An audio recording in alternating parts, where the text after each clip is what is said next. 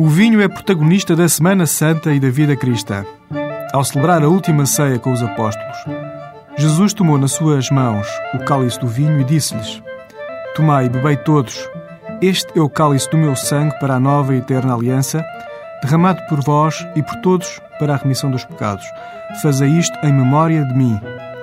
Independentemente da religiosidade dos ouvintes, a representação cristã do vinho é a grande base de disseminação deste néctar tão do nosso agrado pelo Ocidente.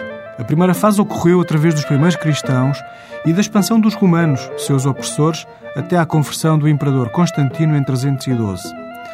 A segunda fase teve como obreiras as ordens religiosas, que estão na base da atual ciência vitivinícola, desde o aperfeiçoamento de castas até às modernas formas de vinificação. Entre outros religiosos, o monge beneditino Dom Perignon exclamou ao inventar o vinho espumante na região de Champagne durante o século XVII. Vinde, vinde, que estou a beber estrelas. Aneto, grande reserva, um Douro Doc, tinto de 2006, é o néctar que lhe proponho para a sua próxima celebração.